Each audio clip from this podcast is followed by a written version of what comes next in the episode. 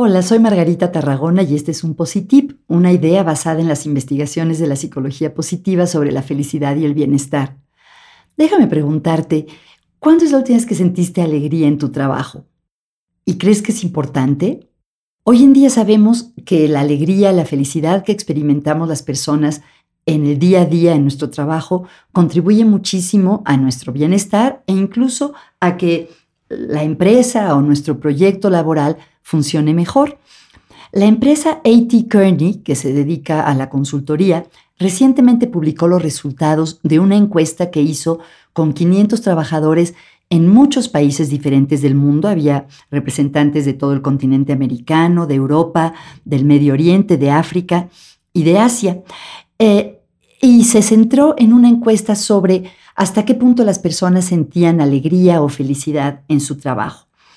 Algo interesante que encontraron es que el 90% de los encuestados esperaban experimentar alegría o felicidad en el trabajo y sin embargo, solo el 37% de las personas respondía que efectivamente lo experimentaba. Y encontraron que esto eh, pasaba en las diferentes generaciones, no era algo solo de los, de los millennials o de la generación X, sino que tanto los más jóvenes como los que ya son un poco más mayores tenían una brecha o una diferencia entre cuánta felicidad esperaban sentir en su trabajo y cuánta sentían. Y sabemos que aquellas personas que están más felices en su trabajo están mucho mejor, no solo en lo que hacen, sino en su vida personal. ¿Qué, encontraron en esta encuesta? Encontraron que hay tres variables o tres aspectos que predicen qué tan contentas vamos a estar las personas en nuestro entorno laboral. La primera es la armonía. Encontraron que en los equipos de trabajo en los que las personas se sienten bien y hacen muy bien su trabajo, cada uno tiene un papel o un rol especial que los ayuda a alcanzar las metas como equipo. Si pensamos en la analogía de un equipo de fútbol, a lo mejor uno es muy bueno para pasar la pelota, Si pensamos en la analogía de un equipo de fútbol, a lo mejor uno es muy bueno para pasar la pelota, el otro es muy bueno para tirar, otro, claro, tiene que ser el portero. Cada quien tiene su función y, trabajan armoniosamente para complementarse unos a otros.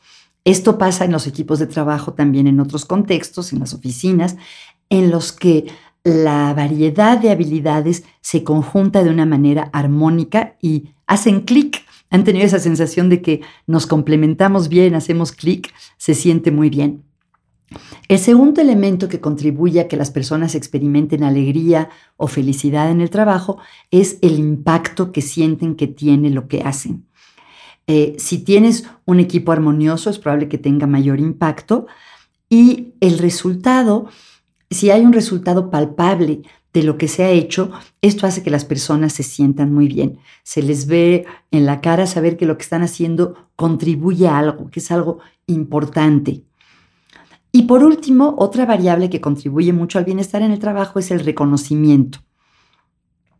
Los coaches de deportes e inmediatamente felicitan a sus atletas cuando están haciendo algo bien y de la misma manera los líderes en las organizaciones hacen bien cuando reconocen los éxitos, los esfuerzos y los logros de los integrantes de su equipo.